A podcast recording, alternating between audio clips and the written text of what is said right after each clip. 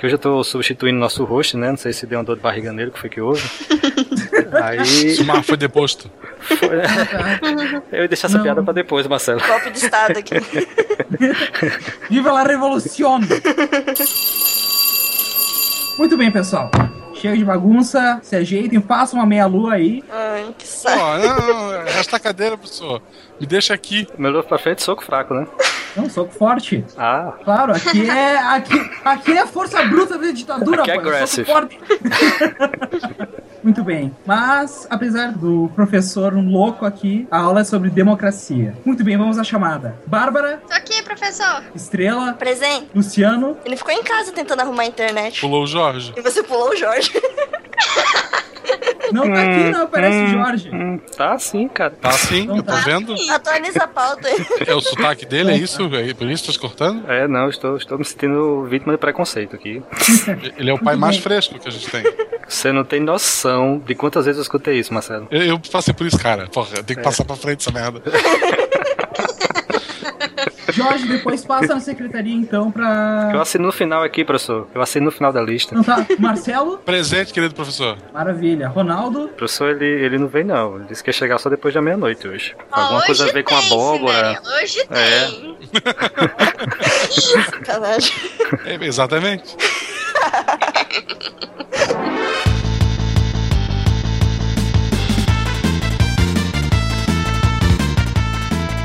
Olá, pessoal. Aqui é o Simar Jeremia. Oh, peraí.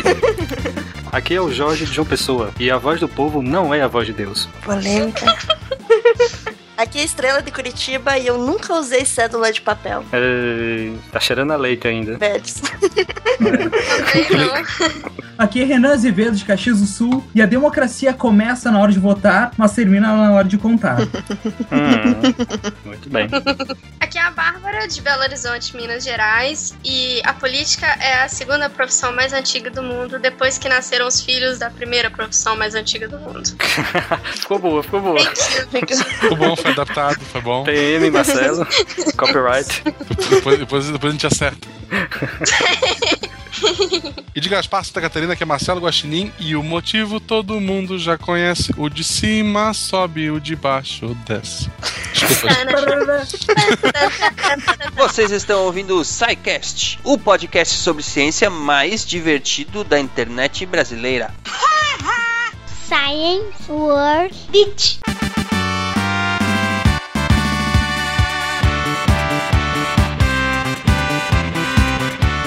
Muito bem, ouvintes do SciCast, bem-vindos à sessão de recadinhos do SciCast.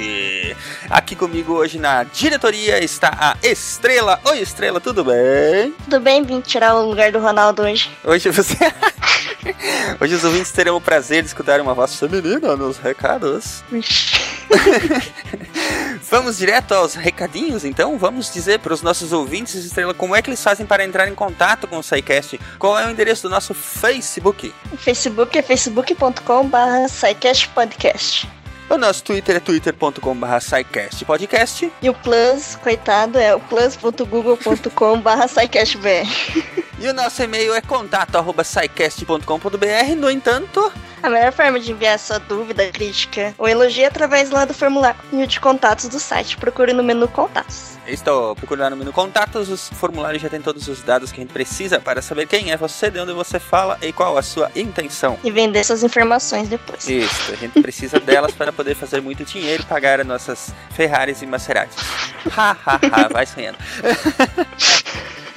Vamos lá então, Estrela. Primeiro recadinho: os ouvintes que estão ansiosamente pedindo por camisas, camisetas do SciCast, como é que eles fazem para nos ajudar a estimar a demanda das camisetas do SciCast? O que, que eles devem fazer? Exatamente, para quem pensa em ter uma camiseta do SciCast, entra no site camisetas.scicast.com.br e só preenche o formulário lá que a gente vai ver mais ou menos quantas pessoas querem ter uma camiseta pra gente ver se é possível fazer essas camisetas para poder vender. Exatamente, nós precisamos ter uma estimativa de demanda para ver se justifica mandar fazer camisetas para os nossos ouvintes. O preço a gente intenta que não seja um estupro, e sim que pague custo, né, o frete e, e que sobre alguma algum algum caraminguá pra gente poder investir na qualidade do programa, né?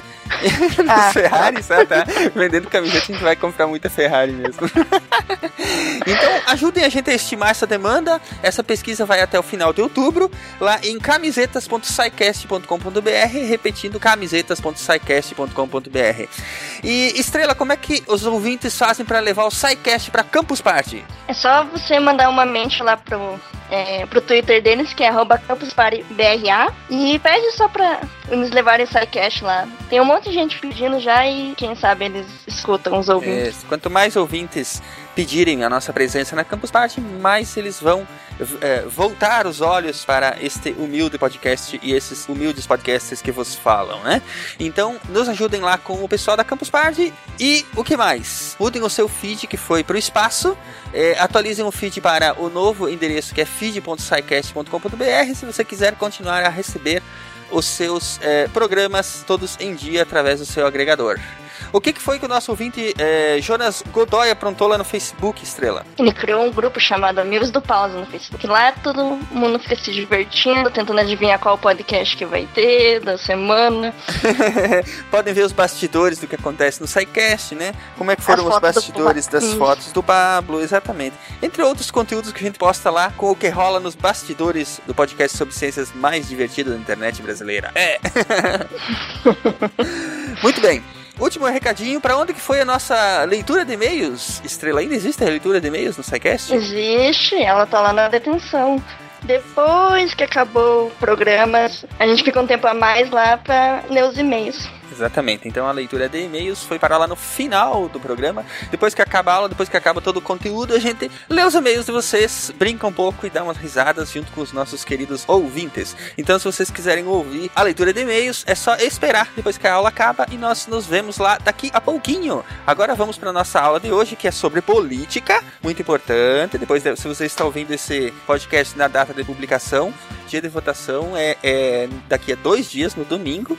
Então, pense bem você vai fazer, escolha bem os seus candidatos e, mais importante de tudo, acompanhe o que eles vão fazer depois que eles se elegerem, né, Estrela? Exatamente. E para de dar spoiler do episódio.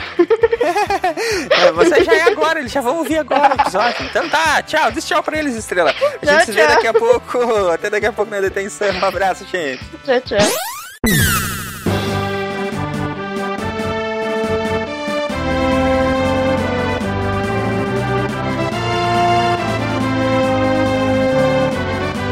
Quem que é o verdadeiro palhaço? Aquele que se elegeu ou quem votou nele? Eu, eu parto do, do suposto que o governo ele é a cara do povo. Então, se a gente tem um governo palhaço, é porque o nosso povo é palhaço. Ou se a gente tem um governo de aproveitador filho da mãe, é porque a maior parte do nosso povo é aproveitador filho da mãe. Lei de Gerson. Lei de Alguém Gerson. sabe quem que é o Gerson? Da lei de Gerson, falando nisso? É, é um jogador de futebol do, do, do de Foi cigarro. jogador de É. futebol. Isso. Bom, já que você tocou nesse assunto, é bom dar, é bom dar falar rapidinho sobre o Gerson, né? Porque muita gente repete a ad essa lei de Gerson, mas não sabe de onde começou isso aí, né? Era, o, era um co- comercial de cigarro, né? Que o cigarro era mais barato que a concorrência, e daí o Gerson falava: Ah, que eu vou pagar mais caro se isso aqui me dá o mesmo prazer? É, eu gosto de levar vantagem em tudo. Aí já corromperam, né? Começou com esse comercial, né? Depois foi anexada à Constituição Brasileira.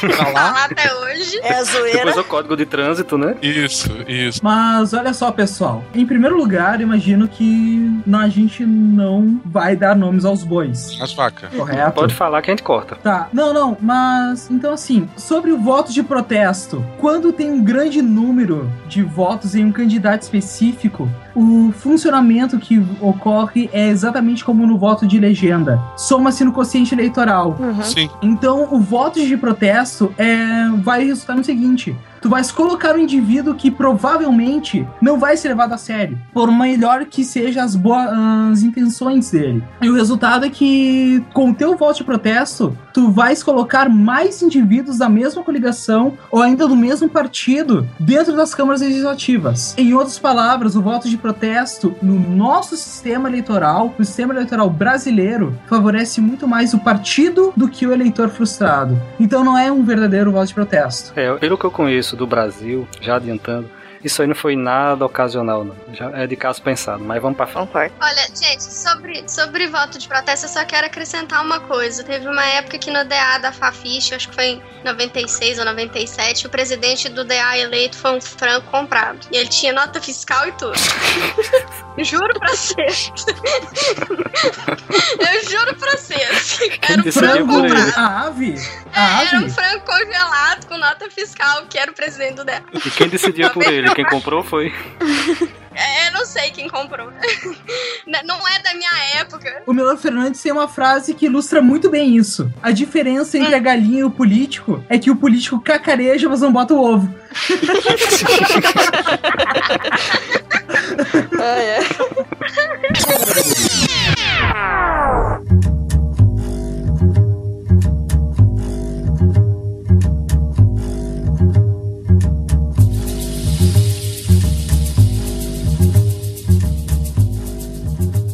Democracia não é uma invenção recente. O regime onde o povo governa surgiu nas cidades-estado gregas, sobretudo Atenas, no século V a.C. De povo só tinha o nome. A esmagadora maioria da população, mulheres, estrangeiros, escravos, não eram considerados cidadãos de fato. Mas aqueles que eram cidadãos exerciam seus direitos políticos diretamente nas tribunas. Muitos séculos depois, o ideal de poder nas mãos do povo ressurgiu durante duas importantes revoluções da civilização ocidental, a Revolução Americana e a Revolução Francesa. Vários fatores levaram à democratização do Ocidente, os filósofos liberais, o iluminismo e o desenvolvimento do capitalismo.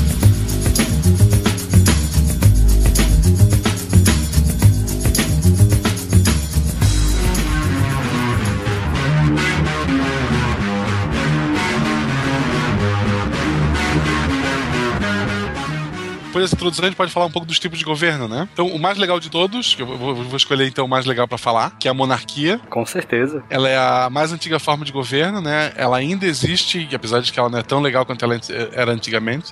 Nela, o chefe de Estado se mantém no cargo até a sua morte, que dependendo da tua família era bem rápida.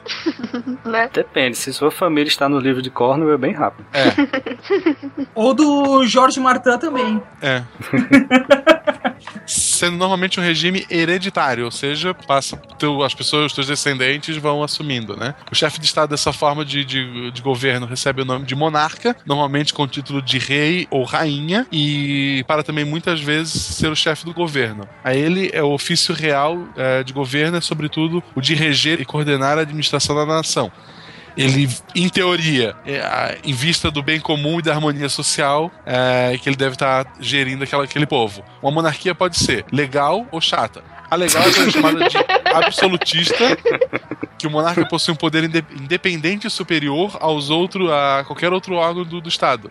Se eu falar qualquer coisa, é lei, e aí de quem for contra isso. A constitucional, que é a mais bobinha, é um sistema político que reco- é, reconhece um monarca eleito ou hereditário como chefe de Estado, mas em que há uma constituição que limita seus poderes. Que é, ou seja, absolutista, poder total. Eu posso dizer, a partir de hoje a população tem que andar numa perna só. Senão eu vou executar e eu posso fazer isso. E na Constitucional tem coisas que limitam, é, sei lá, esse tipo de idiotice ou qualquer outra coisa ali. Eu tenho que convencer as pessoas, outros grupos, a aceitar a minha loucura. Robespierre te mandou um abraço, tá? Tá, outro Freire, um beijo, querido. então, assim, a teocracia ela é um sistema de governo em que as ações políticas, jurídicas e policiais são submetidas às normas de alguma religião. O poder teocrático pode ser exercido direto e indiretamente pelos clérigos de uma, re- uma religião. Os primeiros monarcas, voltar historicamente, ele era monarca porque o Deus escolheu ele, é, alguma força maior, um domínio da natureza, fez com que ele fosse especial, que ele fosse melhor que, os, que as outras pessoas, e por isso ele mandava e por isso as pessoas prestavam tributos a ele. Não porque ele era só um cara lá que usava um- uma roupa engraçada, é porque ele era acima dos mortais, né? Nota de rodapé. Ouvi sidecast sobre Egito. Isso. É. Mas vem cá, seria interessante a gente dar exemplos de cada caso desse, né? Onde, onde no mundo hoje existe uma monarquia absoluta, absolutista, uma constitucional e uma teocracia, que eu acredito que ainda existe. Vou esperar que vocês Muito me bem. digam aí. Ah, olha só, a respeito da teocracia, tá? Ah, é- não é algo tão agressivo assim. E ainda a respeito das monarquias, isso é um debate que vem desde os tempos gregos. Olha só, o grande debate a respeito sobre o que que é mais interessante, monarquia ou democracia, vem da seguinte questão: como pode governar bem, abre aspas, aquele que não recebeu instrução, nem conhecimento, nem conheceu nada de bom e de conivente e que desequilibra os negócios públicos, intrometendo-se sem discernimento semelhante a uma torrente caudalosa. Essas palavras foram proferidas pelo Dário, rei persa, ah, durante uma discussão. Pensei que era o Brasil que você tava falando, cara. Não, não, isso, isso é discussão da antiguidade clássica. E isso é uma- um debate que ainda existe hoje em dia por aqueles que defendem o retorno da, da gloriosa Casa de Vassouras, que é a Casa Monarca, Casa Imperial Brasileira. Casa de Vassouras, sim, esse é o nome da nossa família real. A questão disso tudo é que qual é, por que alguém deve ser colocado no poder apenas porque o povo quer, se ele não tem o devido preparo? Se ele tiver o devido preparo, ou um, ele foi treinado desde o início para isso, sendo como foi o caso do Dom Pedro I, que ele foi preparado, Dom Pedro II, perdão, que ele foi preparado a vida toda para ser o monarca que foi. Além disso, ah, dentro das concepções platônicas e aristotélicas, toda concepção política ela é fundamentalmente teocrática. Ah, a aristocracia, o arete, os melhores só são escolhidos pela, por ordem divina. Logo, só pode governar os melhores que são ah, definidos pelo. que são escolhidos por um poder divino. Ah, um exemplo de teocracia, normalmente todo mundo pensa em Oriente Médio, Irã, Arábia Saudita, mas o Vaticano é uma teocracia. O magnânimo Papa Francisco I, nosso hermano, ele é o chefe de Estado do Vaticano, que é um Estado teocrático. Então, não necessariamente um Estado teocrático ah, vai definir, vai dizer, ah, tu podes fazer tal coisa ou não pode fazer tal coisa por causa do. porque é o que diz em nosso livro sagrado. Renan, podemos dizer que o Irã é um estado teocrático também? Sim, é o governo dos ayatollahs. É um Uhum. estado teo- teocrático. Eles têm um poder divino e eles definem e eles deixaram o povo eleger o seu presidente, por assim dizer. Um outro exemplo de não de teocracia, mas de um estado que não é laico, que tem uma religião proeminente é Portugal. Portugal é, dá benefícios à religião cristã, apesar de aceitar a pluralidade religiosa. O melhor exemplo que eu acho é o do próprio Japão, que até a Segunda Guerra o rei era Deus. Eles Sim. confiavam nele pra proteger o povo, sabe? A gente pode guerrear com o que a gente quiser, porque a gente tem aqui um Deus que nos protege. Aí tomaram uma bomba e eles pensaram: eu acho que não funciona o poder desse cara. Como dito anteriormente, bomba atômica mata até deuses. Olha só que divertido isso. e viva a ciência. que horror isso. Eu acho que eu acho que isso vai, vai vai causar alguma polêmica um pouco mais profunda. Boa sorte, Renan. Tudo bem, tudo bem.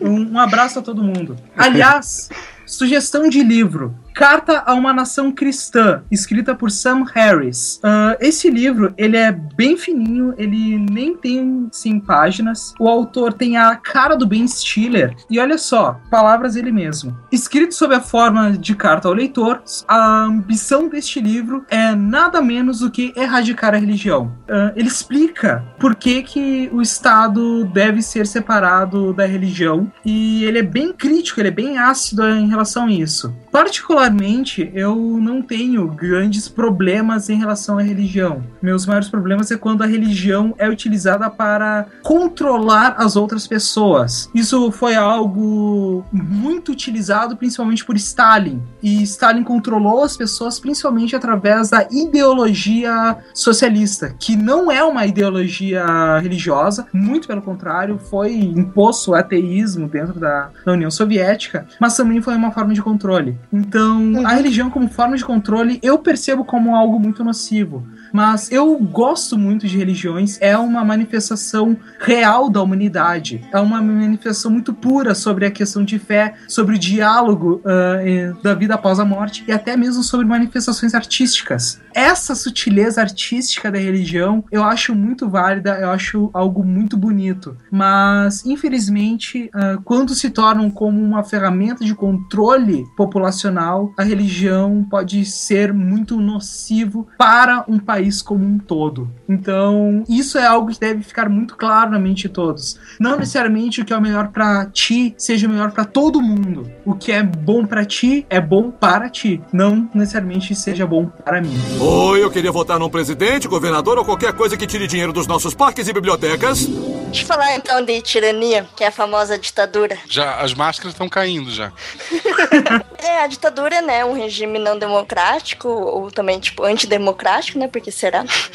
Ou seja, tipo, em governos onde não há participação popular, que a participação ocorre apenas de maneira bem restrita. Na ditadura, o poder está apenas em uma instância, né? O cara vai lá, faz o golpe do Estado e pronto, ele manda. E ao contrário do que acontece na democracia, o poder, em que o poder está em várias instâncias, né? Como legislativo, executivo e judiciário. A gente teve um caso bem famoso aqui da nossa ditadura militar no, no Brasil. né? Ainda existe alguma ditadura pelo mundo? Ah, claro, claro. Vai ali na. Tu vai na África, sacode um pouco, cai alguns ditadores ali. Abre o Atlas, procura se no nome do país está escrito Democrática. Ah. É uma ditadura. República Democrática do Congo. Ditadura. República Democrática da Coreia do Norte. Ditadura. A melhor Coreia é democrática. No nome. Cuba ainda é ditadura? Putz, deixa eu ver aqui, só um instante. Deixa eu ligar pra Fidel. É, deixa eu ligar pra Fidel ali, perguntar.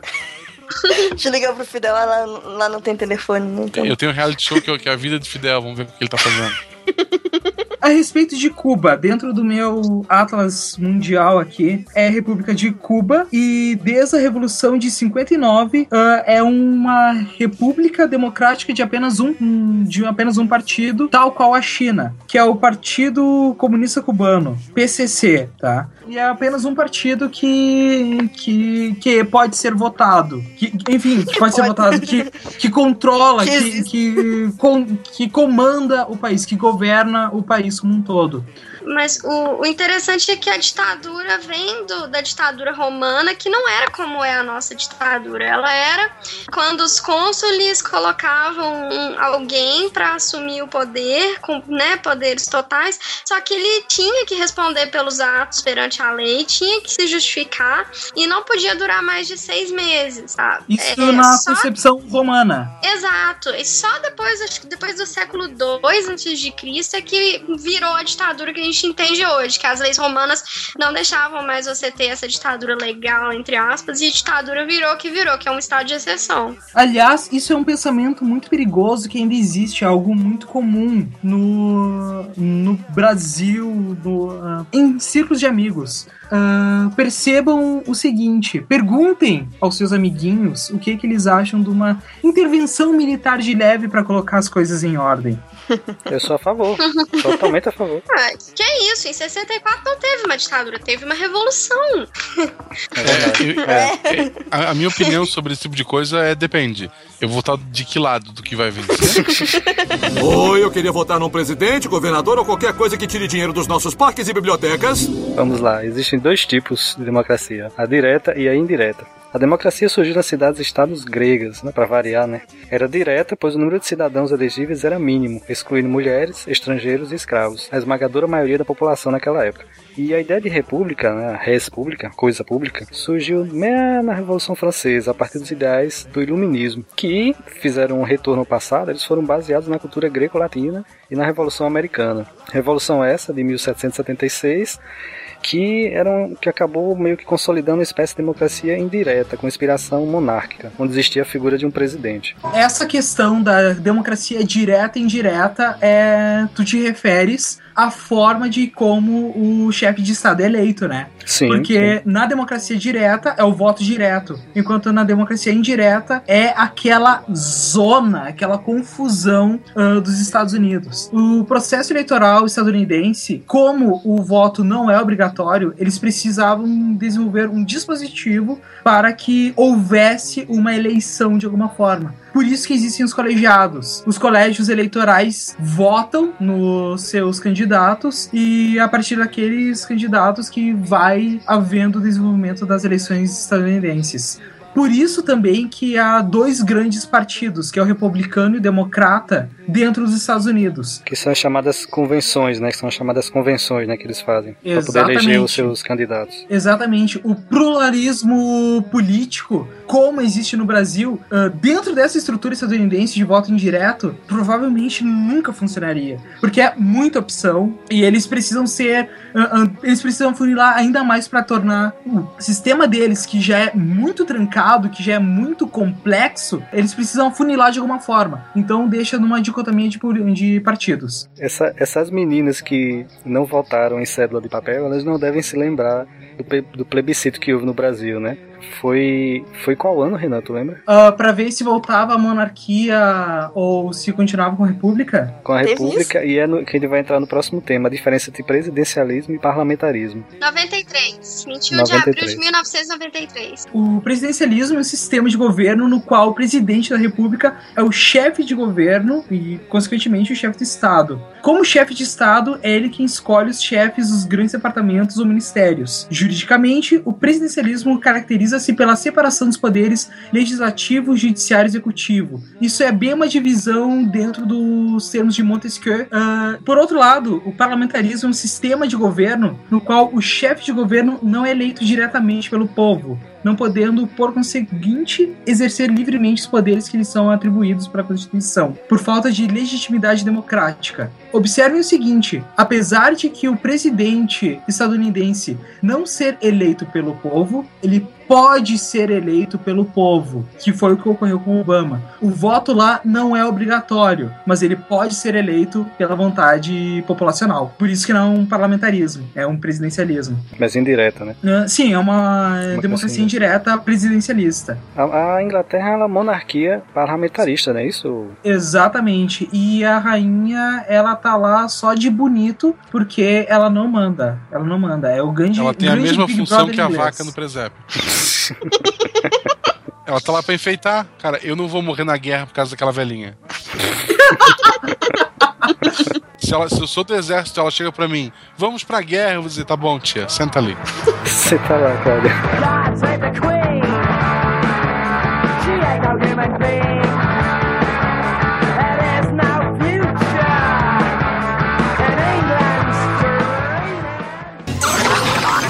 Para detonar a corrupção, vote Bin Laden. Ha! Agora o China é Jack Chan da Motinha. Se você quer ver político sem vergonha apanhando na Câmara de Vereador, vote. Sou seu candidato super-herói, o Hobby. Preparo 55500. Coragem 55500. Meu nome é Avanir 55500. Votem Xaxá Aruba. Uau!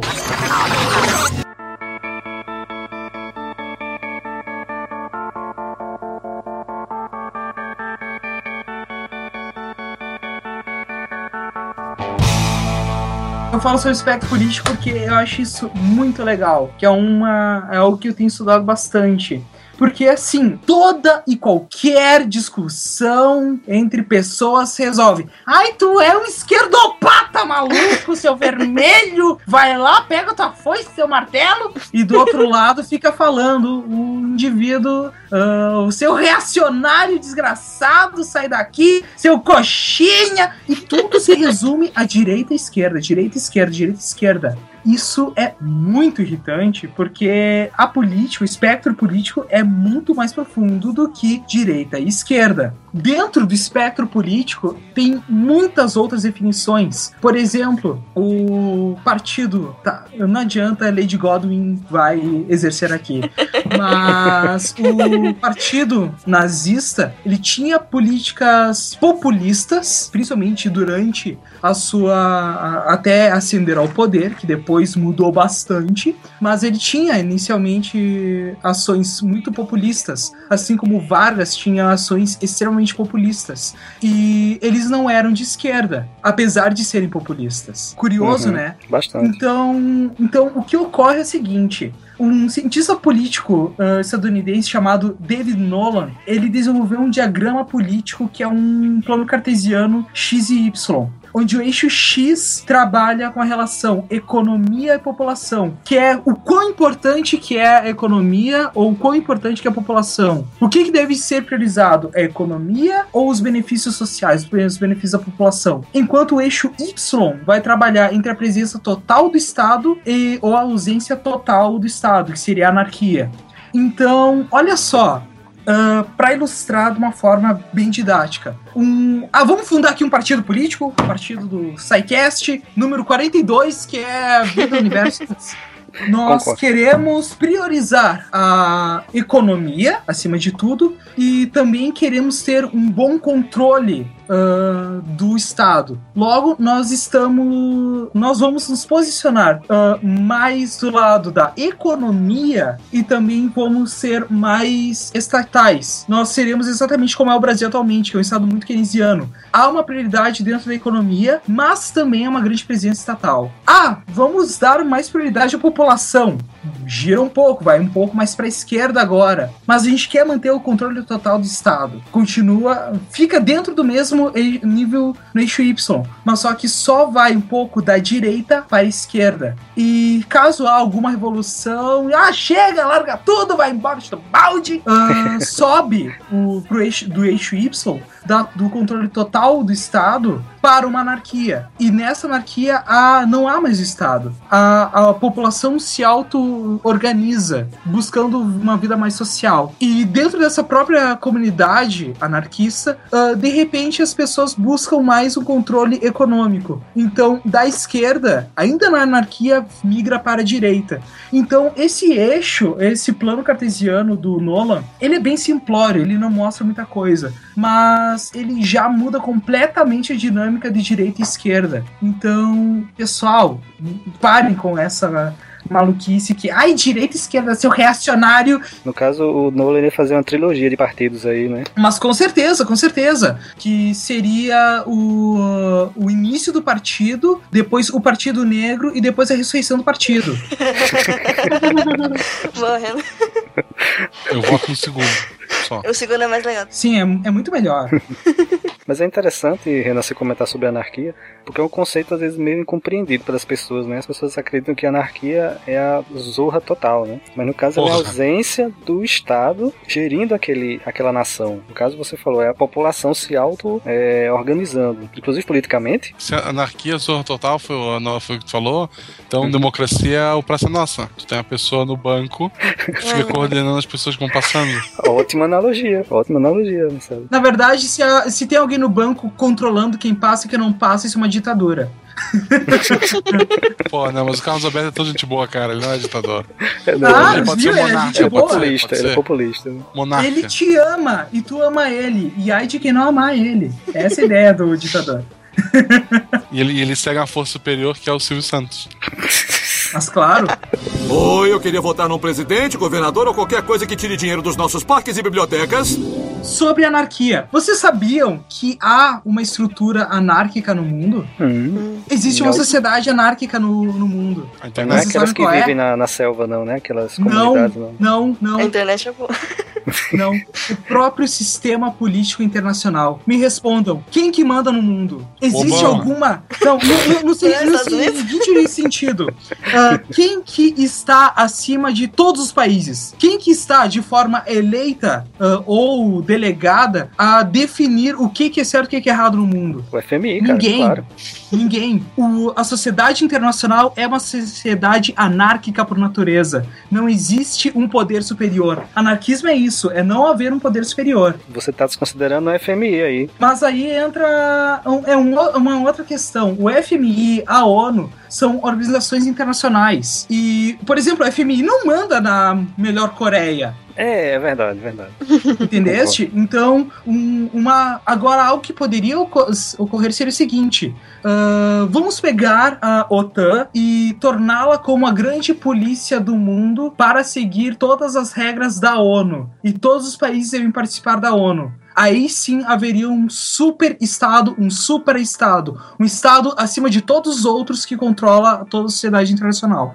Daí sim que não haveria mais anarquia internacional. Mas o mundo ele é anárquico por natureza. No momento que acaba a anarquia, acabam-se as relações internacionais dos países. Isso é um conceito uh, muito utilizado dentro da política internacional. E ainda a respeito de anarquia, há dois tipos de conceitos anárquicos, que é o hobbesiano e o prudoniano. O modelo hobbesiano é o clássico o homem é o lobo do próprio homem, ou seja, sobrevive o mais forte que é a nossa anarquia mundial. O mais forte é quem sobrevive. Os Estados Unidos é uma grande potência econômica e militar. Por outro lado, se fosse uma anarquia prudoniana, todo mundo estaria em paz não haveria a necessidade do Estado. É essa a diferença. Um, o Estado não existe porque o Estado não sobreviveria, enquanto o outro, o Estado não existe porque não há necessidade.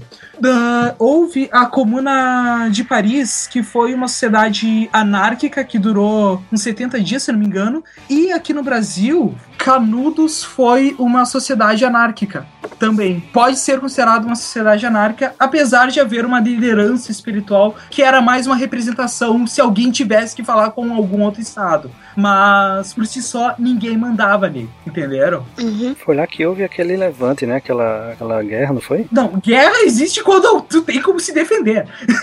o massacre, né? Oi, eu queria votar num presidente, governador ou qualquer coisa que tire dinheiro dos nossos parques e bibliotecas. Invocarei aqui Slava Zizek. Opa, fala bem rápido. Fala bem rápido sem cuspir. Uh, não, não, não vou. I am a philosopher. I like to provoke. invoco o dragão branco de olhos azuis. Posição de ataque.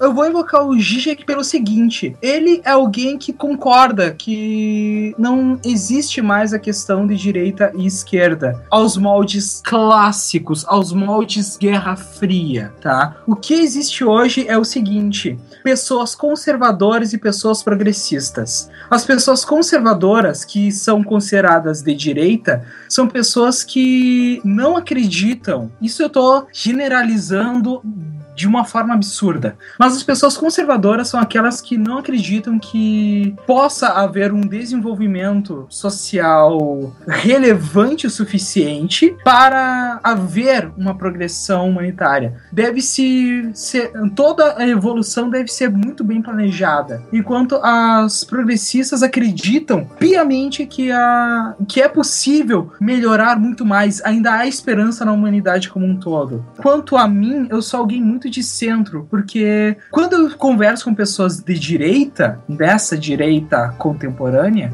o- todo mundo acha que eu sou muito revolucionário. E quando eu converso com pessoas de esquerda, todo mundo me chama de reacionário. Então, então isso é mais um exemplo de que direita e esquerda, os moldes antigos, é algo meio muito defasado. Meio Uhum. defasado, não, muito defasado. Mas se você ouvinte tiver curioso pra saber qual é o seu lado, pra onde você tá pendendo, tem um link bem interessante que vai estar no post aqui, que é a bússola política. É um teste, tá em inglês, tá? Vocês, mas não é tão difícil assim, vocês podem responder as perguntas. Google, Google Translate é teu amigo. Pra descobrir quais são suas tendências na política. Se você é um cara de direita, se é de esquerda, se é liberal, se é comunista, fascista, ditador, ou se é o Renan. Então ele te posiciona num plano cartesiano dentro dessas características. Se você tá mais pra esquerda, mais pra direita, num plano XY. Nessa bússola política desse teste, ele é exatamente o diagrama de Nolan. Então, é bem fácil de visualizar. E, além disso, ele também te coloca com outros ah, partidários, com outros políticos. No caso, ele te coloca no mesmo plano com o Barack Obama e o- com o Mitt Romney, que foram os antigos candidatos estadunidenses. Uhum, legal. Olha só, a respeito ainda da esquerda e direita, para sacramentar, tem um infográfico também no, no corpo do post, que é produzido pelo blog Information is Beautiful. Que ele mostra o espectro político da direita e da esquerda aos moldes estadunidenses e até certo ponto nos moldes brasileiros. Então é bem legal de ver isso, porque um- uma coisa bem clara: a pessoa de direita, a pessoa conservadora, prefere ficar no campo, na fazenda, enquanto a pessoa de esquerda prefere estar na cidade. Olha só que interessante. A- na cidade, tu consegue fazer mais progressos, enquanto no no campo tu consegue manter o- as mesmas coisas. As plantações, os ciclos das plantações são sempre os mesmos e fica mais fácil de controlar. É mais fácil de conservar a situação atual. Oi, eu queria votar num presidente, governador ou qualquer coisa que tire dinheiro dos nossos parques e bibliotecas. Então ali, o, a, os sufraguetes, sei lá a pronúncia, é, foram as primeiras feministas, né? Que seguiram as ideias de- democráticos, de, da, vem daquela ideia da- dos iluministas. Porque antes democrático, como a gente falou, eram pessoas específicas que podiam votar. No caso, homens. É, então as mulheres começaram a lutar, a querer o direito a participar da vida política, a participar, ter suas reivindicações, a ser eleita, a poder votar, etc. Houveram várias lutas em relação a. várias lutas das mulheres para conseguir esse direito, né? Pós-revolução industrial, principalmente, essas primeiras ativistas lá pelo século XIX. Então, a luta pelo voto feminino, ela teve o primeiro passo. É, Ela começou lá com, com, com a inspiração dos iluministas, ela teve o primeiro passo com a re- pós-revolução industrial. É, é, as sufragistas, né, como elas ficaram conhecidas, começaram ali no século XIX, começaram a ter os primeiros avanços. É, começou principalmente no Reino Unido, tu tinha as mulheres não só mais em casa cuidando das crianças, mas trabalhando na indústria, naquele movimento. Tu precisou da Revolução Industrial, que tu tinha tu precisava de mais gente para estar trabalhando, para fazer as coisas funcionarem. Então a mulher, ela se viu, se eu posso trabalhar na mesma, ah, o mesmo emprego que o homem, então eu tenho direito também aos mesmos direitos que ele, de, de votar, de ter salários iguais, de poder ser eleita. Então elas começaram essa luta. Várias mulheres, a gente não vai daria um cast só sobre isso. Várias mulheres lutaram e morreram tentando conseguir esses direitos. Cada vez que havia uma morte, havia um, um- uma mártir, né, morria uma, uma mulher no movimento desse, mais pessoas conheciam o movimento. Iam a- as mulheres que antes estavam mais passivas se uniam cada vez mais e aos poucos essa mudança foi, é, foi sendo criada. O movimento feminista ganhou as ruas, ele começou a inspirar outras mulheres a fazer greve de fome e greve de outras coisas que vocês devem imaginar em casa para o marido apoiar. Isso funciona. É, apesar, eu digo, isso, isso funciona. Ah, então, elas eram alimentadas à força, elas ficavam doentes. Isso ia chamando a atenção de opinião pública, porque mesmo que a minha esposa não estava fazendo isso, mas eu via mulheres que estavam passando fome, que estavam sendo obrigado pelo marido, pe- pela, pela- policiais, a estar se alimentando, a fazendo alguma coisa. Então, essa situação ela foi ficando insuportável para os governantes, porque estava muito feio aquela situação que estava acontecendo com, com as mulheres. Ah, por vários partidos políticos para se aproveitar ou porque realmente acreditavam, porque nessa época os políticos eram formados por homens, né? Começaram a apoiar esse movimento. Uma manifestante ficou muito famosa, a Emily Wilding Davison, que ela se atirou na frente do cavalo do rei da Inglaterra, né? Para chamar a atenção dele, ela acabou primeiro grande mártir do movimento, ela foi atropelada, morreu. Esse movimento foi crescendo, crescendo até que o voto feminino foi estabelecido no Reino Unido, né? Que foi o exemplo que a gente tem é, pro resto do mundo. Quando culminou a Primeira Guerra Mundial, em que os homens foram para a guerra e as mulheres precisaram é, assumir o posto de trabalho efetivamente dos homens, esse movimento ganhou ainda mais força, porque uma, uma, um Reino Unido com muito mais mulher do que homem, então elas começaram a ganhar mais espaço. Com o fim ali da, da, da Primeira Guerra Mundial, foi criada uma lei britânica em 1918 que deu força às mulheres. Daquele ponto, em outros países, se seguiu esse exemplo, se lutou também por esse movimento, e a mulher cada vez mais pôde votar. E hoje eu acho que, tirando regiões que seguem a religião islâmica, algumas regiões mais teocráticas, a mulher ela tem o mesmo, o voto dela tem o mesmo peso que o homem na maior parte do mundo. Tem um filme que mostra bem essa época, que é o Anjos Rebeldes de 2004. O filme é bem legal de assistir também. Ele mostra bem, tipo, principalmente nos Estados Unidos, como foi essa é, toda essa revolução feminista. Eu descobri agora que há um, um filme para 2015 chamado Sufra Ah, tá, Suffragette. vai sair. Aham. ah, que vai ser estrelado pela Meryl Streep, provavelmente ela vai ganhar uma outra estatueta. Então, só esperar, né? Deve ser bom, né? É, e é legal notar que a democracia que surgiu com os gregos, eles tinham até uma desculpa para a mulher não votar. Vocês conhecem essa história? Que era para ter uma eleição para o nome para a cidade que seria Atenas, né? Se não me engano, as opções eram Atenas e Ares. Todo mundo podia votar, como as mulheres puderam votar, a maioria votou na Atena e ela ganhou por 51%, uma coisa parecida. Isso trouxe a fúria do, do deus da guerra. Uh, Para aplacar essa fúria dele, as mulheres fizeram um acordo e disseram: a gente nunca mais vai votar e aí o nome da cidade fica Atenas. Então, por conta dessa eleição que elas votaram errado, elas perderam o direito de votar pro resto da vida. Contra a corrupção e o mensalão, agora você tem a solução. Super Moura. Há tempos ele vem se preparando para este combate. Agora, precisa apenas do seu voto. Super Moura. 17, 1, 2, 3. Desta vez, a corrupção e o mensalão perdem esta parada. Super Moura. 17, 1, 2, 3. Eu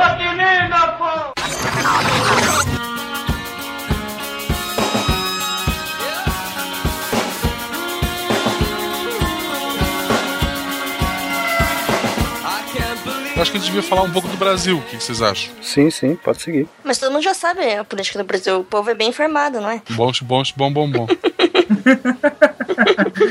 Então, pessoal, ah, a estrutura política brasileira, por ser uma democracia representativa com voto direto, olha só, bem bonitinho, ah, ela segue muito o modelo desenvolvido por Montesquieu no livro Espírito das Leis. A, a tripartição do poder, que é o poder executivo, o poder legislativo, o poder judiciário.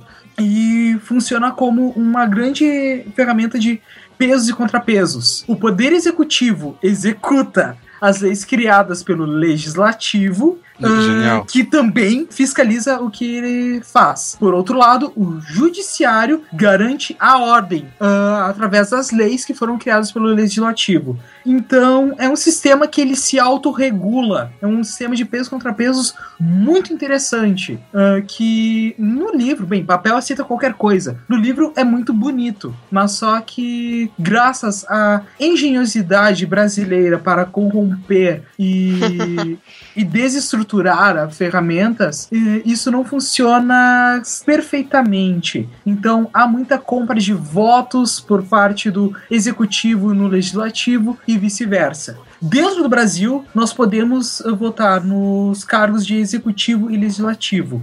Por outro lado, os membros do, do judiciário eh, são nomeados através de pra, para pessoas com carreira. Ou seja, o corpo da primeira instância, ou seja, a primeira jurisdição do poder judiciário são pessoas concursadas. Já a segunda e a terceira instância ou jurisdições possuem 4 quintos dos membros concursados e o restante são membros escolhidos por uma nomeação presidencial e esses nomes são escolhidos através da própria corte. Ou seja, o, o judiciário ah, nomeia aquelas pessoas para serem nomeadas, obviamente envolvendo desejos políticos por trás, e a sanção presidencial para eles. O Joaquim Barbosa, ele foi nomeado, ele chegou ao cargo através de nomeação do, do ex-presidente Lula, por exemplo. Finalmente, também tem os ministérios, que o Poder Executivo, no caso brasileiro, presidente da República, nomeia eles conforme o número de ministérios de cada gestão.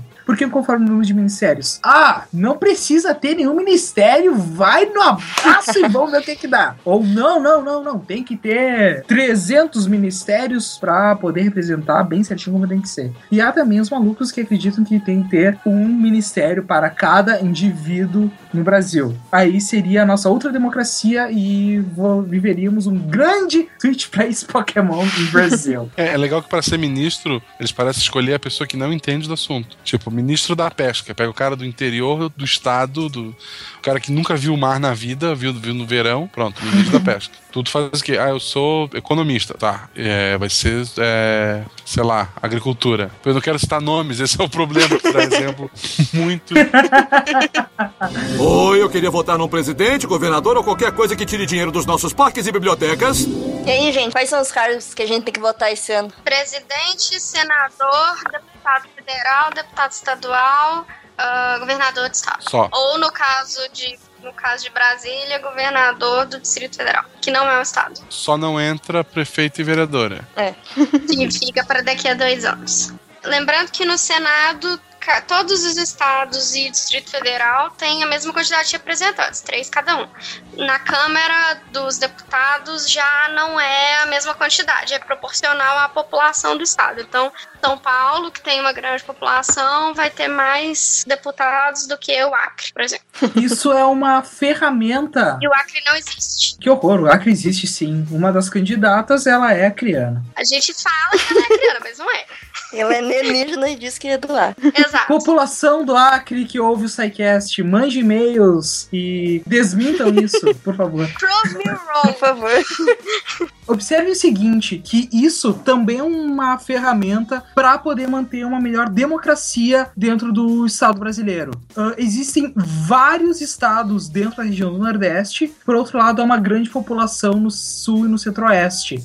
Então, como fazer para compensar isso? Aumenta o número de senadores, que é legislativo, ah, em mantém um número de senadores, o mesmo número de senadores para estado, modifica o de deputados conforme a população. Então, a região Nordeste, que convenhamos, é uma região muito necessitada, tem uma boa representação política dentro do poder legislativo, assim como as grandes massas populacionais, que é o Centro-Oeste, que é o Sul, principalmente, também possuem uma grande representação dentro do legislativo através da Câmara dos Deputados. Por isso que as leis são formuladas dessa forma. Passa pela Câmara e depois passa para o Senado. É aprovada, verifica-se no Senado o que, é que deve ser alterado, volta para a Câmara e assim vai indo este fluxo de informações. E no final o presidente tem que assinar ou vetar, né? Sim, sim, há a sanção ou aprovação, há a sanção ou veto presidencial, até porque, querendo ou não, o presidente da república é o, a autoridade máxima.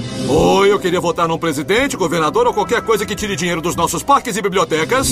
Então, o quociente eleitoral ele é tipo definido pelo Código Eleitoral Brasileiro como sendo Determina-se o quociente eleitoral dividindo-se o número de votos válidos, excluindo os brancos e os nulos, pelo número de lugares a preencher em cada nível eleitoral. É desprezada a fração se igual ou inferior ao meio equivalente a 1 ou se superior. Ou seja, por exemplo, se na Câmara tem 10 vagas, você vai somar todos os votos e vai dividir por esses 10. Por exemplo, se tem 500 votos, você divide por 10 e dá 50. Cada partido deve ter, no mínimo, somando todos os votos do partido, igual a 50 ou mais. Se o partido tiver menos de 50 votos somados, ele, ele não tem lugar à Câmara.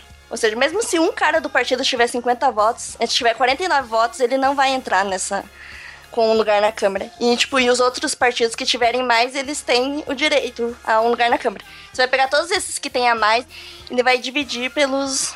Quem tiver mais votos vai ter mais lugares. Por isso que o voto de protesto é uma ferramenta interessantíssima para poder chamar outros membros do partido para dentro da Câmara.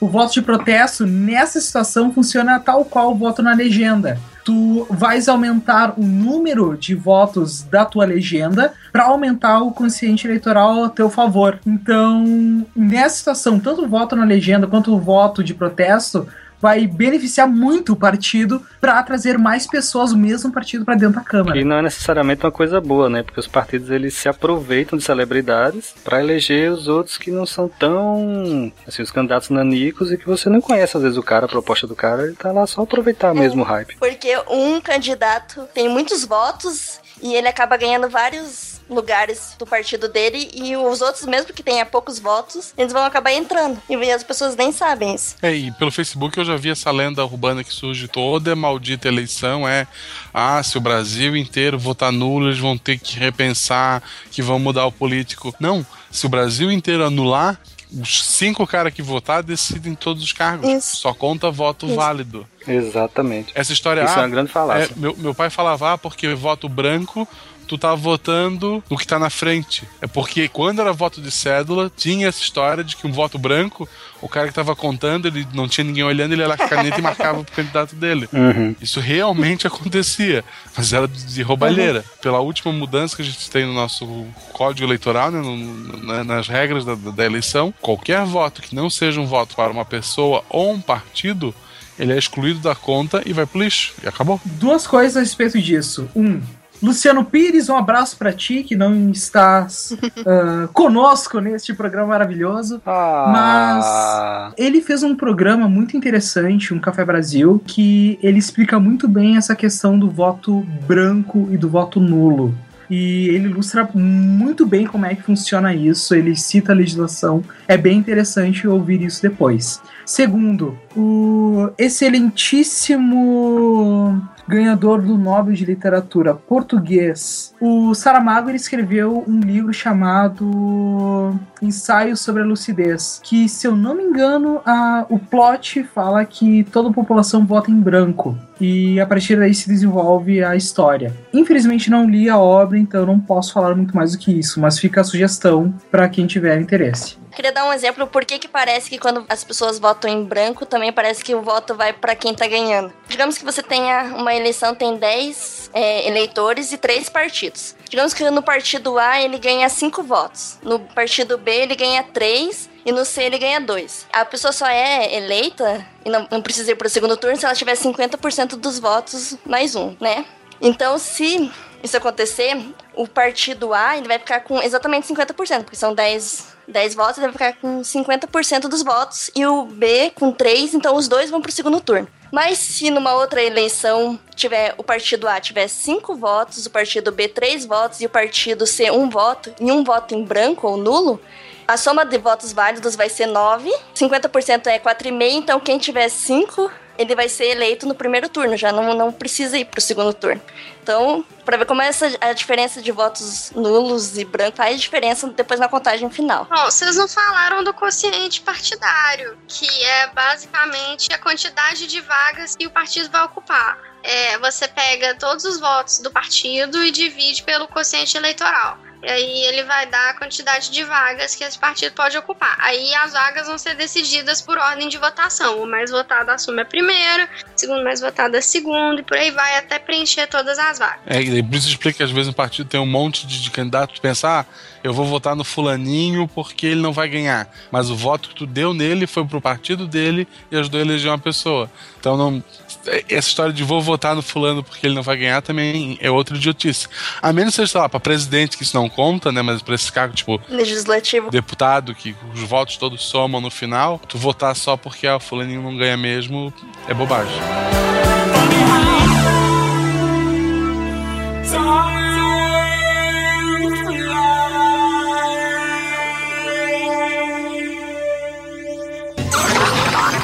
Porque povo que elege político, ladrão e assassino não merece respeito, não. Sabe o que é que merece? Essa lapa de fuma aqui bem roliço. Peço o seu voto para nocautear essa política vergonhosa. Minha mãe vai votar em mim, eu vou votar em mim. Agora só falta vocês, todo o povo do Rio de Janeiro.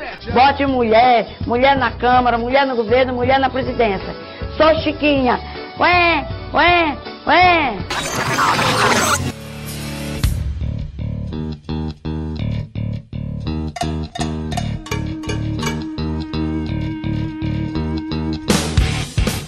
Acredito que nós podemos fazer comentários a respeito da urna eletrônica agora, né? E aí, é confiável ou não é? Mas claro que é confiável. Foi o governo que designou essa ferramenta maravilhosa para nós. Tu não confia no governo? Mas claro, pô. O problema da urna é porque não tem ninguém pra verificar elas se realmente elas estão certinhas, né? Porque como ela não tá em sistema, cada urna tipo, é diferente. E o, só o TSE é ele que fabrica as urnas, manda fazer, ele que verifica. E se, tipo, se tiver alguma fraude, alguma coisa, ele não, não libera essas notícias pra gente. Nunca ninguém falou que teve, tipo, alguma coisa oficial de alguma irregularidade, mas daí também é o TSE que manda. A principal crítica é que o TRE, ele fiscaliza, ele pune, ele julga, ele é os três poderes num só. Então eles têm um poder total em cima dessa eleição. Então muita gente critica por conta disso.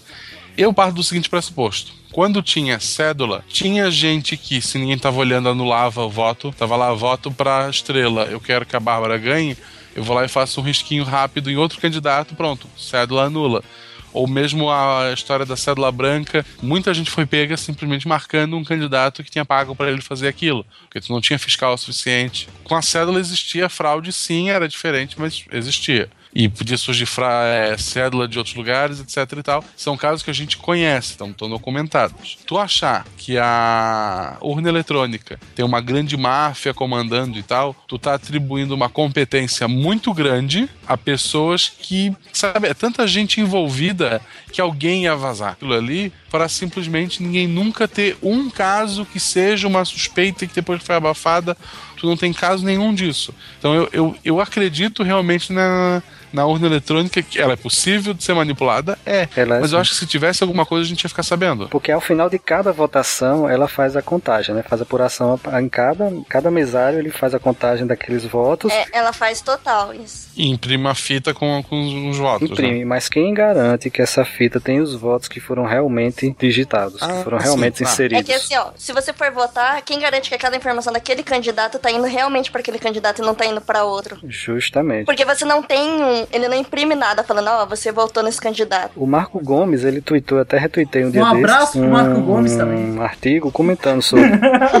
um beijo, né? Um beijo e um abraço pro Marco Gomes. Sobre isso, né? Que o Brasil é o único país no mundo que usa urna eletrônica de primeira geração. Que os países mais modernos já estão na terceira, que é o caso da- das cidades da Argentina, que é um dos mais modernos em testes, né? Ainda, né? A maioria usa a segunda geração. Que aí ele realmente ele imprime uma cópia, em, geralmente em papel, do teu voto, e você tem como apurar depois se aquilo ali tá correto. Tu tem como entregar o recibo pro candidato que tu vendeu. Se fosse no Brasil, serviria pra isso. É, então, isso que eles falam, você tem que entregar o que você imprimiu em outra urna pra depois ele contar. É porque assim, primeiro, se a atual presidente ganhar, vão dizer que foi golpe. Se a atual presidente perder, vão dizer que foi golpe. Eu acho que alguém já preparou até o texto criticando a urna eletrônica e culpando ela de alguma coisa, só tá esperando seu resultado pra mudar os nomes. Porque Né? a gente vai ouvir essas histórias quando, quando sair. É sempre assim. Agora, se houver, é isolado. É algo muito. É, muito- a coisa menor. O cara, sei lá, pra vereador ele roubou voto, ou pra um prefeito. Agora, pra presidente é, é muito difícil. Uhum. Isso é legal de eleição, né? Quando acaba, tu sabe, o fulano teve três votos. Ou o cara teve um voto, ele- só ele votou nele. A mulher dele, os é filhos, a mãe não votaram no cara. Que traste é um cara desse, né? Não, que isso? Que Essas coisas coisa, eu tô chocado. Estou chocado, Marcelo. Oi, eu queria votar num presidente, governador ou qualquer coisa que tire dinheiro dos nossos parques e bibliotecas. Ah, a respeito das urnas eletrônicas, ah, tem aqui no corpo do no corpo do post um simulador de urna eletrônica produzida pelo pelo próprio tribunal que simula pra ti poderes para tu poderes treinar a hora de votar lá bem bonitinho bem certinho na urna eletrônica que é disponibilizado pelo governo que é um exemplo de competência nacional nosso orgulho orgulho Pra você treinar, vai que você não consegue. né? sim sim E é com os candidatos do ano, né? Com os, os números reais, né? Sim, exatamente. Seus candidatos. é porque não corre o risco de acontecer o que aconteceu com o Homer, né? Sim, sim. Que ele apertava pra votar no, no, no Obama e aparecia a McCain. Daí ele não cancelar. Daí apareceu mais um voto no Ele votou três vezes no McCain. voto três vezes no McCain. Mais um voto, mais um voto. Oi, eu queria votar num presidente, governador ou qualquer coisa que tire dinheiro dos nossos parques e bibliotecas. Ainda a respeito de candidaturas e tudo mais, etc., existe todo o projeto Ficha Limpa para garantir que os candidatos estejam em condições legais para se candidatarem. No, enfim, se candidatarem, receberem a, a, a nomeação. Eles não podem ter sido condenados, né? Exatamente. Eles podem estar em processo e tal, mas Tá se em eles forem processo, tem que ser, condenados. tem que ser é, trânsito e julgado. é, até o fim. Ah, no caso, a, a lei ficha limpa, a ficha limpa, a lei complementar, ela tem o número 135 de 2010 ah, e, é, e ela foi uma emenda à lei das condições de inelegibilidade, ah, que é a lei complementar número 64 de 1990, que foi idealizado pelo juiz Marlon Reis, que se estiver ouvindo também, um grande abraço para você, queridíssimo. E, como já havia dito, o propósito é impedir a eleição de candidatos condenados por órgãos colegiados a cargos políticos. Ah, se eu não me engano, teve um, um- um alguém bem recente ah, durante essa candidatura deste ano, dois- de 2014, que foi impedido. O Maluf? É, exatamente, foi o Maluf. Maluf recorre ao TRE após ter candidatura barrado pelo, por ser ficha suja. Notícia de, de ontem mesmo. Então, olha só, legislação funcionando. Vamos ver se fica até o fim da eleição. Sim, e caso tu queira saber se o teu candidato está em condições, existe um aplicativo bem interessante. Até o momento dessa gravação, ele é disponível para o iTunes, para a Apple apenas, que é o Transparência.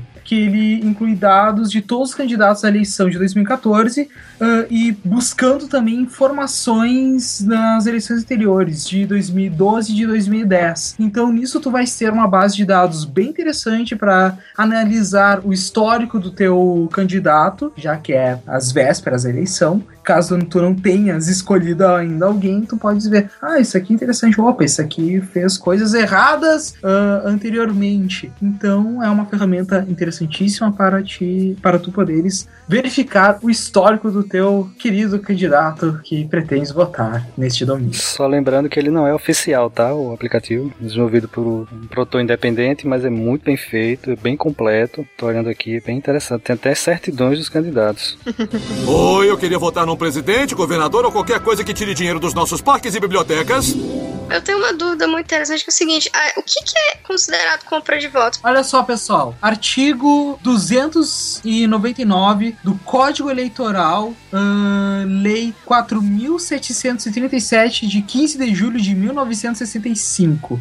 O artigo fala exatamente o seguinte: dar, oferecer, promover, solicitar ou receber para si ou outros dádiva, dinheiro ou qualquer outra vantagem para obter, para obter ou dar voto e para conseguir ou promover ou prometer abstenção, ainda que a oferta não seja aceita. Em outras palavras, a compra de voto é uma oferta direta para o indivíduo, di- diferente de uma promessa eleitoral. Por exemplo, ah, vote no SciCast que nós iremos promover ah, podcast todo dia para todo mundo.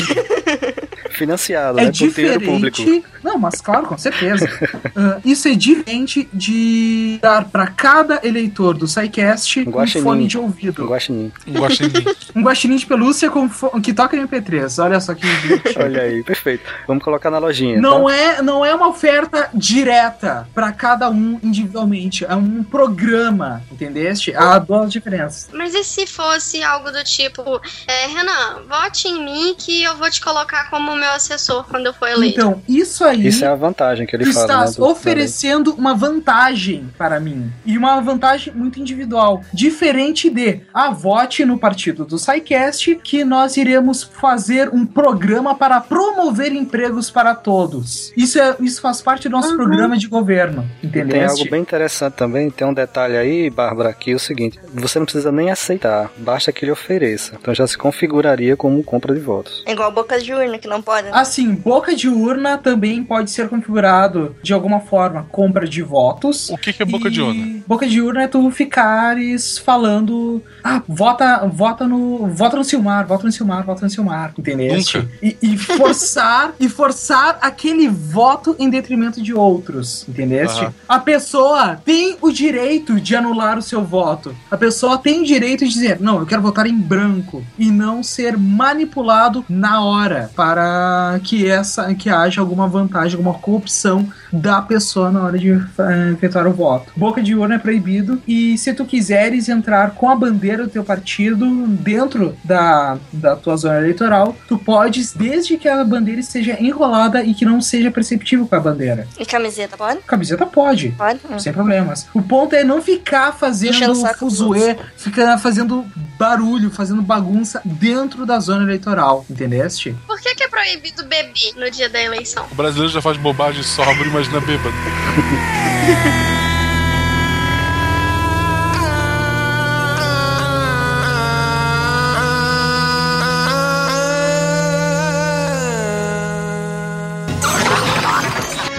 dedos, seis propostas. Amigos, olha este cuecão. A Xana sempre na frente. Sou Gilberto Brochão. Na vida a experiência vale muito, mas existe a boa e a má experiência. Muda Brasil! Pra vocês não ficarem sozinhos, votem aí, fofinha. PTL estadual 25024 é gay, mas não é ladrão. O que que eu vou falar em quatro segundos e meio? Você não pode ser amigo do leão. Então vote com a mamãe aqui.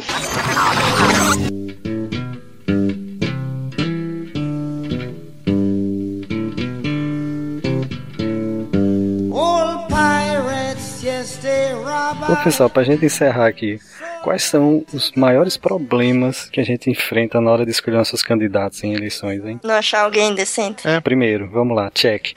Muitas vezes tu tem que ir, porra, quem é o menos pior? Sabe? Em vez de tu não, tu não tem uma pessoa, sabe? Fala assim, porra, tem X pessoas pra votar. Aí um leva demais pra igreja, o outro é de um partido que já roubou pra caramba, o outro é um cara totalmente despreparado. Tu vai analisando e no fim tu assim, pô, eu vou ter que votar no menos pior, em vez de votar num candidato que tu realmente acha que vai te, te representar. Vamos comentar só esses pontos aqui que a gente tem, porque eu acho bem interessante. Quem colocou aqui foi bem, foi bem lembrado. Que um dos, dos maiores problemas é votar no segundo colocado para o primeiro não ganhar. Aí eu pergunto a vocês, quem aqui respondeu é, pesquisa política já, que tá nesse Eu, cast? uma vez, quando tava na faculdade, Eu nunca. e eu respondi tudo com zoeira, tudo. Na época eu era ligado a um partido comunista, isso é uma fase negra de minha vida. Cara, foi bizarro. É porque eu fiz geografia, né? Então. Vamos co- continuando. Não votar no candidato de preferência, pois ele não tem chance. Tipo, eu quero muito que o Silmar ganhe. A minha avó, ela votava no mais bonito. É uma outra motivação também. Ó, ó, o maior problema que eu acho é quando a pessoa não sabe nem quem votar, tipo, não pesquisou e olha lá na rua, vê um papel, tipo, deputado federal, estadual, e pega e vota com aquele papelzinho mesmo ali. E, tipo, depois nem lembra quem que votou. Tipo, eu acho que esse é um dos piores casos. É, como que tu vai cobrar depois, né, dele? Eu acho que isso é mais comum com deputados, cara. Deputado, vereador, que a quantidade é tão grande. É. E às vezes você não tem. Ele não tem muito destaque na mídia. Então você não. O cara às vezes deixa pra ver na última hora. Pega um papelzinho, ah, vou botar nesse aqui porque é do meu partido. Uhum. Ainda pelo menos é um critério de escolha, né? Você tá votando o cara do teu partido que você, em tese, acredita que segue os ideais do partido, que na realidade não existe mais partidos políticos no Brasil. Todos são praticamente iguais. Sim. Eu acho que a urna eletrônica tu tinha que escrever o nome por extenso do candidato. Se errar qualquer coisa, o teu título ele é anulado. Dilma, D-I-U-M-A. Pum. Perdeu o título. Radical nadinha. Mas só que isso exclui os analfabetos, né? Pois é. É algo muito antidemocrático, por assim dizer. Mas eu acho assim, só o fato de. Eu, agora falando sério, o fato de eu ser obrigado a votar, entre aspas, já não é democrático. Não, entre aspas, não. Tu é obrigado a votar no Brasil. Não, porra, é, para entrar no concurso que eu tô agora, tinha que ter aquele negócio do TRE que eu tava Uhum. zerado sem dívida nenhuma com eles. Aí eu tentei tirar o negócio pela internet e apareceu que eu tinha uma multa. Aí eu fiquei, pô, como assim uma multa? É porque na cidade que eu tô, é pequena, não teve segundo turno. Mas eu votaria por Florianópolis. Teve segundo turno. Então eu justifiquei no primeiro turno e ignorei a existência do segundo. Aí perdi. A multa é de R$ 3,15, uma coisa assim. Ah, porque tu vai pagar uma multa se não votar 3 reais. É, mas sabe por que, que o voto, acho que ele deve ser sim obrigatório? Principalmente no Brasil, que tem classes mais baixas, porque tipo, se não for, as pessoas não vão votar, principalmente. E tipo, como o Brasil tem bastante gente, porque a gente pesquisa, olha, tipo, se eles não precisarem votar, não precisarem se preocupar com isso, eles não vão atrás, o mínimo que seja, pelo menos. Como o Brasil é a maior parte da população é mais de classe baixa, eu acho por isso que deve ser obrigatório, porque os votos devem ser da maioria, né? Quem ganhar deve ser, tipo, quem a maioria dos brasileiros votar. Eu já vejo diferente também. Eu, eu conheço muita gente, classe média, que não iria votar se não fosse obrigado. Eu acho assim, ah, só porque daí os pobres não vão votar. Cara, ninguém vai. Porque a maioria dos brasileiros não, não, não acredita no sistema. É. Não é. O, não, o candidato ia ter que ter um motivo maior pra te votar nele. Porque ele não tem mais que me convencer só a votar nele. Ele tem que me convencer a sair domingo pra votar nesse cara. Prometendo. Não, mas é, nos lugares em que prometendo o dinheiro. voto não é obrigatório, é assim. A propaganda política não é vote em mim. A propaganda política é você vai sair de casa. E nesses lugares normalmente não é domingo, é meio de semana normal. Você vai sair de casa. É, não tem nem folga. Tu tá trabalhando, tu vai dar um pulinho. No seu intervalo de almoço, naquela terça-feira chata, e vai votar em mim por causa disso. Se tu for ver o horário político, eles não estão mostrando. A, a maioria não mostra assim, ah, eu vou fazer isso, isso e aquilo. A maioria mostra. O candidato tal fez isso, isso e aquilo. O candidato tal. Eles não estão me convencendo a votar neles, eles estão me convencendo a não votar no outro. Aí, com esse tipo de propaganda, eu não tenho vontade de sair de casa. Vocês estão me entendendo? O cara não tá me mostrando o que ele vai fazer de bom. Ele tá dizendo, ó, fulano lá, ele não fez nada. Se fosse tu, eu não votava nele. Mas acho que isso é um problema dos nossos políticos, né? Porque Sim, sim. se fosse tivesse pessoas boas e tal, legais, você ia acabar saindo pra votar nelas. Mas, tipo, é. Não perca a esperança, pessoas. É difícil, é difícil. Estrela, mas a gente tenta. É, É, eu continuo ali assim, é, lembrar em quem votou. Eu lembro, provavelmente, da maioria dos meus votos. Mas, sei lá, não, até que a ma- eu sou bem coerente com, com meus votos.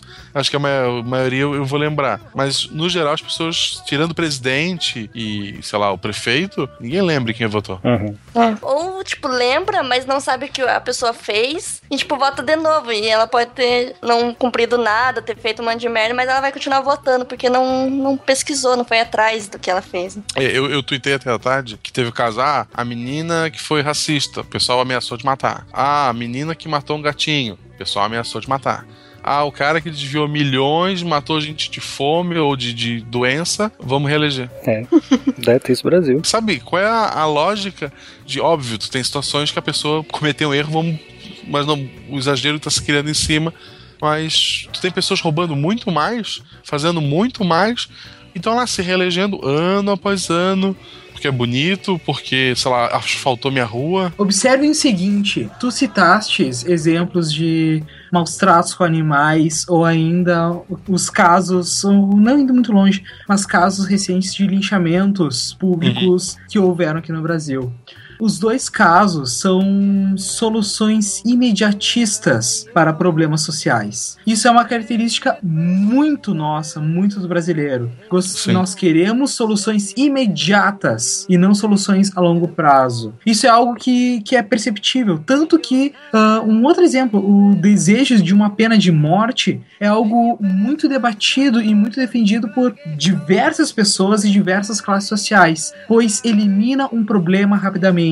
Acompanhar o trabalho de um, de um indivíduo eleito é um trabalho muito longo, demanda muita leitura, demanda muito conhecimento do que, que são termos, do que, que é negociação, do que é política. O conhecimento político, o estudo da política é um estudo fundamental para todo mundo, porque, querendo ou não, a política define como é que é a nossa sociedade. Se tu não entendes como é a nossa sociedade, então só lamento, tu precisa estudar um pouco mais para poder viver nela. Muito bem, cara. Eu não falaria melhor. Muito bem. Ficou bonito. Vota em mim, vota em mim!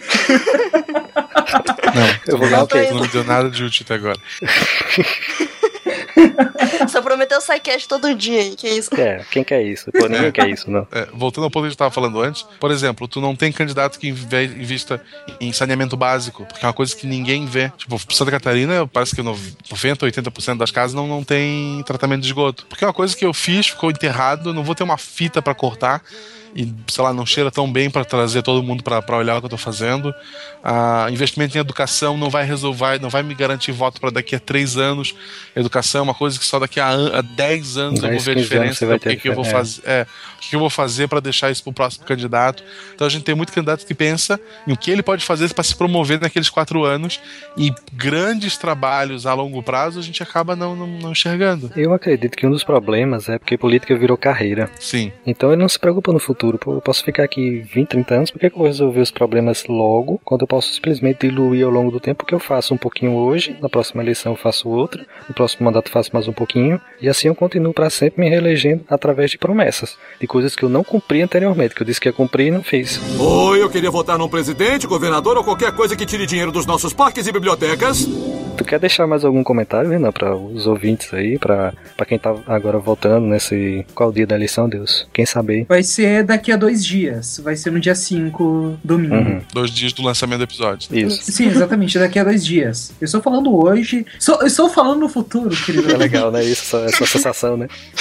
Ah, então, olha só, pessoal. Caso tu não tenhas definido qual é o teu candidato, pense no seguinte: se tu votares em branco, tu vais favorecer todos os outros. Então, se nenhum daqueles políticos, se nenhum dos candidatos é alguém do teu interesse, deixa de ser egoísta só nesse instante e pensa no outro. Verifica até que ponto o, o plano de partido, o plano de governo dos candidatos favorecem os outros, aqueles ao teu redor. Isso sim é um gesto muito benevolente porque tu vais abrir mão do teu egoísmo, do teu benefício próprio. Isso eu realmente acredito que precisamos ser um pouco menos egoístas, principalmente na questão eleitoral. E é com isso que eu posso concluir esse, essa longínqua longuíssima discussão a respeito de política.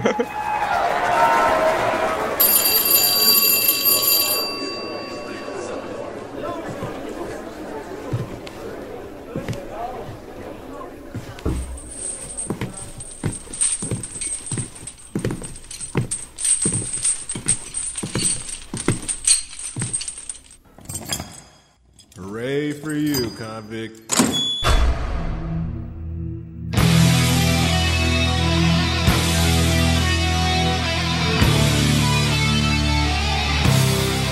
Queridos amigos do Pause, bem-vindos à sessão de leitura de e-mails do SciCast. Bem-vindos à detenção! É aqui que esses meliantes malditos são castigados, torturados, chicoteados.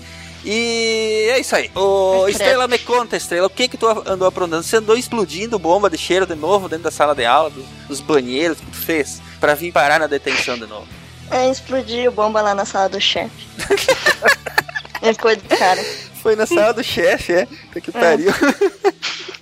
Então agora você vai ter sua chance de se redimir aqui na leitura de e-mails do SciCast. O que que tu fez, Ronaldo? Ronaldo eu sei que anda me namorando pelos corredores. né? É, não, mas, não, mas dessa vez eu tô aqui porque eu fiz uma. Eu soltei uma bomba na privada e. Digamos que tiveram uns, uns resultados muito além do esperado, né? Eu, eu sei, eu sei que tipo de bomba você Como costuma. incendiária e costuma. combina muito bem, sabe? Ai, ai. Marcelo, o que que tu anda aprontando, Marcelo? O que que tu anda fazendo nos corredores? Eu aí? fiz um transplante. Eu, fiz tra- eu transplantei uma nota azul pra uma prova de nota vermelha. Ah, tá, um transplante de nota. Fez um 3, parece um 8. sabe? Fez um 3, pareceu um 8. Fiz. Não era bem um 6, mas foi isso aí. Me lembro do Bart com, com aquele óculos de joalheiro, falsificando o 3 num 8. Vocês não lembram? eu lembro. Oi, oi. Ou era um E num B, eu não lembro direito o que ele tava tentando fazer, acho que era isso. Mas vamos lá, gente. Podia fazer um adendo? Pode, é. Segunda-feira saiu um podcast que eu participei. Opa! Então fala aí. Fez, fez Tá, jabá se- lá? Você fez jabá? Pode, senão não. Fiz, fiz, fiz, fiz. Opa! No começo e no final, como é o de praxe.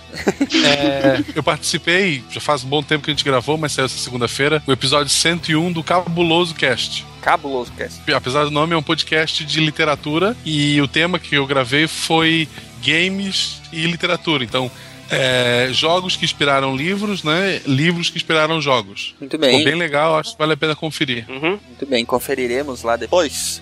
E Pedro. os nossos queridos ouvintes que quiserem ouvir a voz sensual do Marcelo, faz voz sensual aí, Marcelo. Oi.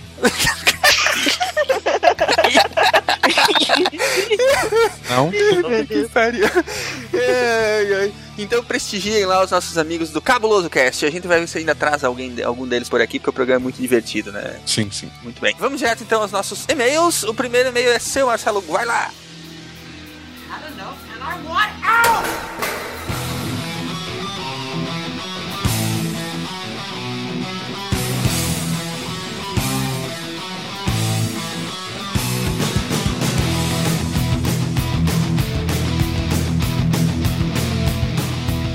Então eu vou ler aqui o e-mail do Eric Medeiros. Eric, um destaque pro nome, como escreve o nome dele, que é com H e Y. Parabéns, papai e mamãe, né? É diferente, cara. assim, É bem diferente. Você deve sofrer, sempre tem que soletrar quando for falar com alguém, né? Isso. Ah. Inclusive, inclusive aqui, além de free jabá, é free trollagem também, tá? Sim. Desculpa, sim. É, a profissão dele é advogado, então desculpa mesmo, assim. Na verdade, a piada tá escrita aqui no roteiro, foi o seu Marcos que escreveu, eu só tô repetindo. É, ele é advogado, tem 27 anos, é de Mossoró, Rio Grande do Norte. Longe. É, ele escreve: Escrevo para trazer alguma luz ao questionamento levantado por algum dos Psycasters. Eu prefiro Psycats. Psycats, isso. Eu prefiro. É, que Piada question- interna, Marcelo. É. Psycats, é quase. Psycats. Quase. Ah, é. Questionou o porquê de recair sobre a família a decisão de doar ou não os órgãos, sendo desconsiderada a vontade do falecido. Não quero transformar essa mensagem em um momento data vênia. Obrigado. Então Meu peço perdão. É. É, já começou com os termos de direito já. Vamos lá. Então peço perdão aos colegas operadores do direito por omissões causadas pela simplificação de conceitos. O problema gira em torno do conceito de personalidade jurídica ou direitos de personalidade. Quando fomos concebidos, nós não possuímos personalidade jurídica, ou seja, não possuímos o direito irrenunciável, intransmissível de controlar todos os aspectos que constituem nossa identidade, que compreende nosso corpo, nome, imagem, etc. De acordo com a lei brasileira, só adquirimos esse direito quando nascemos com vida. Quando nascemos Uhum. com morte, não. É, embora, embora que o nasciturno, nascituro, ele escreveu, Nascituro. né? É isso mesmo, nascituro. Nascituro. É nascituro. É, possui alguns direitos garantidos, mas em todo caso esse direito cessa com a morte. O indivíduo, quando morre, deixa de ser uma pessoa e então se torna um bem. Ótimo. Pô, quase, quase como um objeto, chamado no direito de sucessões de decujos. Caramba. Quando morremos, nós perdemos nossa personalidade jurídica e legalmente não somos mais uma pessoa, passando a ser uma coisa propriedade da família. Inclusive, a lei que regula a retirada de órgãos e tecidos obedece à lógica utilizada na herança, recaindo a decisão para o cônjuge, meiro. Meiro é a expressão jurídica para cônjuge. É. é herdeiro, no caso. né? Eu prefiro cônjuge. ou pelos her- ou herdeiros necessários, linha sucessória. É, desejo muita sorte e espero conseguir encontrá-los pessoalmente em alguma campus, campus party. Nós também! Yeah! Tomara que essa semana tenhamos boas novas a respeito É, disso. o que- o que eu acho engraçado é que toda a lei brasileira é praticamente uma teocracia em que a religião se mete em tudo. Agora, depois que eu morri, eu não sirvo pra nada, eu sou um objeto. É, conveniente, né? A alma existe ou quando seja, convém. É, ou seja, quando você, basicamente, quando você morre, você não tem mais, você não tem mais direito nenhum. Tudo que você escreveu, deixou argumentado, perde valor. Você vira um. É, na verdade você não tem, Você você vira não propriedade. tem, é, você não tem direito sobre o seu corpo, que já passou a ser um objeto, ex- exatamente como é a casa, exatamente como é o carro, exatamente como é o telefone que você deixou pro seu, pros seus herdeiros. E quem manda Mas- no, no corpo é, Não, é não, é, mas se você fizer um testamento falando eu quero deixar minha casa pra não sei quem, meu carro pra não sei quem, meus órgãos eu quero doar, deveria valer Não- também, não já que é uma pode. coisa que pertence a você. É, é bem estranho isso, né, cara? É, é, é, é, é louco esse conceito aí que. Eu sei que é assim que funciona na lei, entendeu? Ele realmente explicou muito bem aí como é que é a questão jurídica da coisa. Uhum. Mas é, é muito, muito errado isso, cara. Não sei se é só pra mim que parece muito errado. Bom, pra mim também parece errado a questão do, do aborto, né? Que a mulher não, não, não tem. Não, não, não tem. Direito sobre o corpo. eh, Não tem o direito sobre o próprio corpo, exatamente. Mas, eh, enfim, eh, mais algumas coisas pra gente, quem sabe, debater no futuro, né? Por enquanto, Uhum. muito obrigado, Eric Medeiros, pela sua assistência advocatícia. Por favor, não me es- processe. Isso. Nos esclarecendo aí Já como é, que, fez. como é que funcionam os meandros eh, jurídicos acerca da doação de órgãos, né? Então, Isso. Eh, muito obrigado e vamos ao próximo que é contigo, Estrela. Had enough and I want out! You can't walk away now.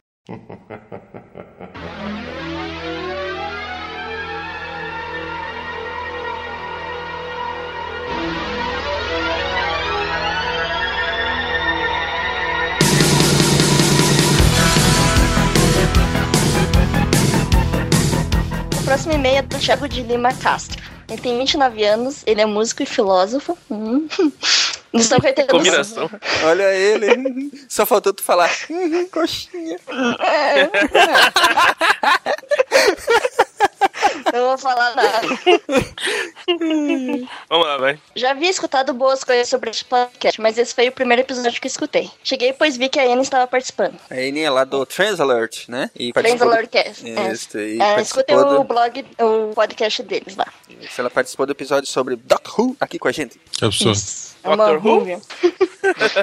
Doutor quem? Doutor quem? Sabe, sabe- sabe que eu tive que assistir mais ou menos, mais ou menos toda a primeira temporada pra entender essa piada? A, a, tempora- a primeira temporada clássica? Preto Não, e branco lá, dos Não, a 60? nova, a nova, a nova, a antiga eu não assisti. Mas eu, eu- é porque eles fazem essa piada no programa. E aí que eu me dei conta que, que era Você sobre reparou isso. que toda vez que a gente pergunta quando o cara fala, ah, assisti a primeira temporada, a primeira, tempo a primeira temporada, que não sei o que, que não sei o que, eu vi, invariavelmente eu pergunto, primeira temporada clássica? Não, a primeira temporada retomada. Então você não viu, pô. sempre, sempre fala de quem, eu lembro de é, Rayman. Você lembra do, do Anthony Hopkins? Quem está na primeira base? Nossa, verdade. É, é, cara, eu vi esse filme várias vezes. Eu tô com essa, Pô, eu achei que você estivesse falando do joguinho. Não. Não, é, não, é Rain Man. Eu não sei, Rain. seu mocó. Continua, estranho que nós estamos te avacalhando. É. Parabéns, gostei muito do trabalho de vocês. Apresentaram a série com uma boa discussão, com algumas pequenas divergências, mas com respeito e uma sadia discussão. A edição foi bem emocionante também, com belos momentos da série. Parabéns. De nada. Ah, adivinha quem foi que fez? Quem foi que fez? Quem foi que fez? Foi a Estrela! Totalmente Ela- o trabalho ela dela, isso aí. É. Se, se existia uma, uma culpada por, por ter ficado tão boa a edição, foi a culpada é a Estrela. Méritos todos pra ela. Culpa é da estrela. A culpa tinha que é ser da estrela, agora, ficar a estrela. pode, agora a gente pode fazer a piada. É, mas tinha que ser Não, estrela mesmo, porque, pô, ela que é a única Ruvianda aqui. Não, tem o Brian também. É, o Bra é, tem o Brian, tem razão. O tem Brian, o Matheus, Wesley tem bastante, tá? É. E o Silmar também. O resto é normal. É, Silmar. Agora eu virei também. Silmar, vocês, Silmar, vocês converteram agora. É, mas eu sou New Buy ainda, ainda, ainda tô na primeira temporada. Noob. É.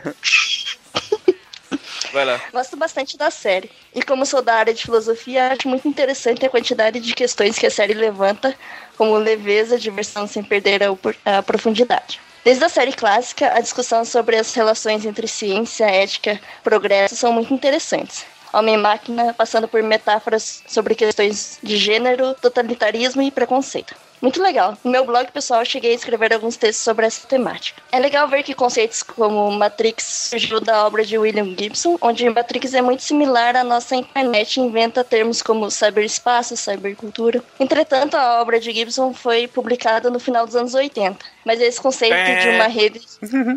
Não foi? É, errado. Neuromancer, o primeiro da, da trilogia foi publicado em 84. No, no caso, então, nós temos. Mas ele falou aí, ó. No final Ele falou dos anos 80, 84 fica nos anos 80. É isso Não, aí. ele falou no final dos anos 80, foi no começo dos anos 80. Ele falou no final dos anos 80. Ah, você é muito chato, Ronaldo. Você Tá, tudo bem. Corta, corta essa. Não corta essa pa- parte, pô. deixa ele, não vou cortar nada, vai ficar assim mesmo. Não vai. Mas esse conceito de uma rede de informações chamada Matrix surgiu em Doctor Who nos anos 70, sendo ali um- uma rede telepática que capta memórias do Time Lords para previsão de ações e possibilidades futuras, que pode gerar realidades virtuais para essas finalidades. É uma série importante na ficção científica mesmo. A trilha sonora do podcast foi muito boa. E Van Halen na leitura de e-mails gostei bastante. Tudo Ah, de lá, lá, lá, lá, lá, lá. Cara, o primeiro podcast nosso que ele escuta, ele foi até os e-mails. Isso é, isso é bom, hein? Esse é o cara, é, É. isso aí. Ele escutou e-mails de um podcast que ele não ouviu. É. Então, assim, agora ele vai voltar e ouvir o episódio anterior dele. Ele vai ter o feedback. Vai voltar no depois. tempo, né? Isso, vai vai ter o feedback. É, do- é, então, exatamente. Se ele assiste o Doctor Who, ele não se importa de ter spoiler de uma coisa que já aconteceu. Depois ele volta e entende. Então, tipo, é, Exatamente. ele- E todos nós sabemos que o pior de viajar no tempo não é a viagem no tempo ou a merda que pode dar. É conjugar o tempo verbal correto. Sim. Enquanto você tá tentando, enquanto você tá tentando encontrar sua mãe pra ser o seu pai, né? Uma loucura assim. Isso, é, uma coisa assim. o Douglas Adams manda um abraço. É. Tiago de Lima Castro, muito obrigado por ter nos enviado a sua mensagem. Espero que você continue ouvindo o SciCast. Tem muitos programas bacanas que caprichou. E se você gosta de trilha sonora, é, é uma das coisas que costuma prestar bastante atenção, dá sempre um toque a mais, né? E a, a ideia das trilhas sonoras dos eh, da leitura de e-mails é exatamente manter essa vibe oitentista, né? Pra que fica com aquela cara de o Clube dos Cinco. que é de onde, aliás, nós tiramos o nome de detenção. E que mais? O blog pessoal dele é tianix, T-I-A-N-X.wordpress.com. Quem quiser dar uma olhadinha lá, acompanhe que é bem bacana. Eh, vamos adiante, Ronaldo, seu e-mail. You can't walk away now.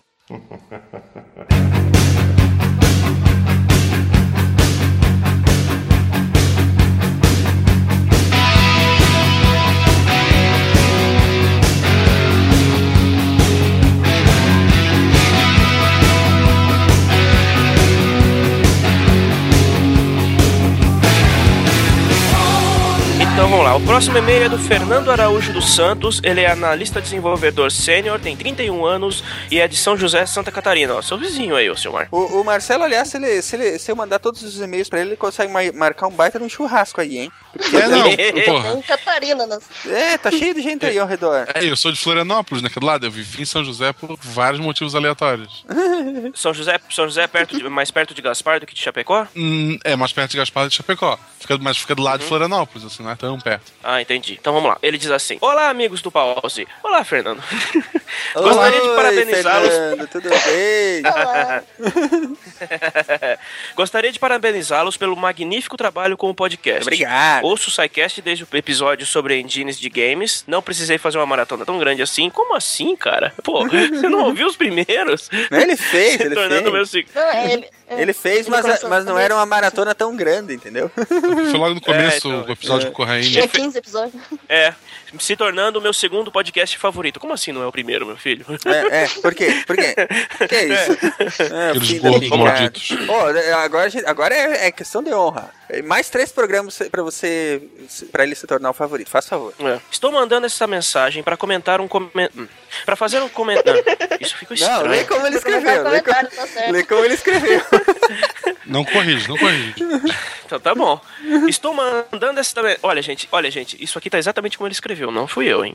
Estou mandando essa mensagem para comentar um comentário feito sobre o episódio de cutelaria quando vocês foram corrigir. É.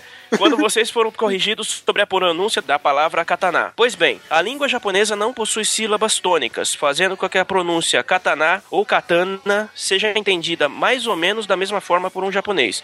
Na verdade, deve-se falar como se todas as sílabas fossem tônicas, assim como em vovô e vovó. É, até aí tem razão. sentido. Outra, curi- é, outra curiosidade sobre a língua é que eles não distinguem R e L. Eles não possuem o L. É, isso aí é, é- já é até bem Sim. conhecido. Tem muitas, muitas palavras que, que eles pegam o nosso e, eles, e o L só, e o L vira o É, R. é, eles falam mesmo. É, então se você disser pra um japonês que comeu uma laranja ou uma laranja, ele não perceberia a diferença. Bom, espero não ter sido muito babaca no comentário e gostaria de desejar a todos muito sucesso e muitos podcasts pela frente. Valeu, Fernando. Muito obrigado. Valeu, Fernando. Obrigado pelo retorno. Esses, esses, é, esses pequenos toques que os ouvintes mandam pra gente que complementam o conteúdo, né? É, eu acho bem bacana isso, Isso. aí. Uhum, com certeza. Eu fui ver no Facebook, eu tenho um amigo em comum com esse cara. que é a Dragon's House, que é uma, é uma loja de RPG, nem conta como gente. E, olha aí. Marcelo fica Marca, marca o, o, o encontro SciCast, é, o enco- ah, encontro dos amigos do Pause, região de Blumenau, é, Marcelo. vai, dar, vai, dar, vai dar boa, agora já, agora já tá na época da Oktoberfest, né? É, em outubro, né? É, olha aí. É. Lá se vai meu casamento. Bom, Fernando, muito obrigado pela, pelo e-mail. E vamos ficando por aqui. Eu vou dispensar os meliantes de hoje. Digam Opa. tchau pros nossos queridos Oi. ouvintes, gente, pros nossos amigos do Pause e até semana que vem. Tchau, queridos. Falou, Até galera. semana que Até a vem. próxima semana. Um Eu vou, soltar pipa, gente. eu vou soltar pipa com o Ronaldo. Vou soltar pipa com o Ronaldo. Solta a pipa.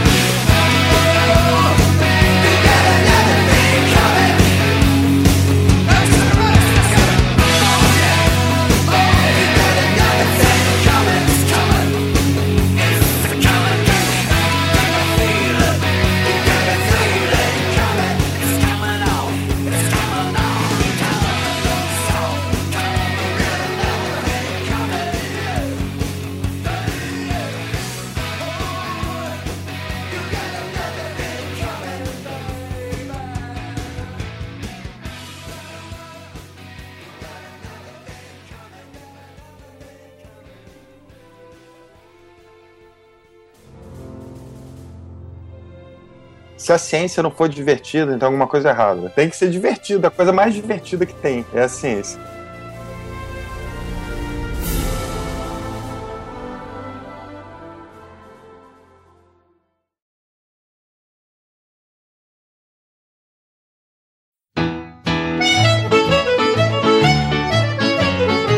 A culpa da estrela, sempre. É, quase sempre, né? Às vezes é do Ronaldo Cuidado, também. essa frase neste programa tem um sentido É verdade. muito ambíguo. É verdade. O potencial, o potencial de dar merda é grande, viu? A, a gente tem que sempre contemplar os três partidos. Então a gente tem que dizer: a culpa é da estrela, a culpa é do tucano, a culpa é da maconha. Boa. Não. Você, tem, você ainda acha que vai entrar, Marcelo? Que pena. Então, então Você tem esperança.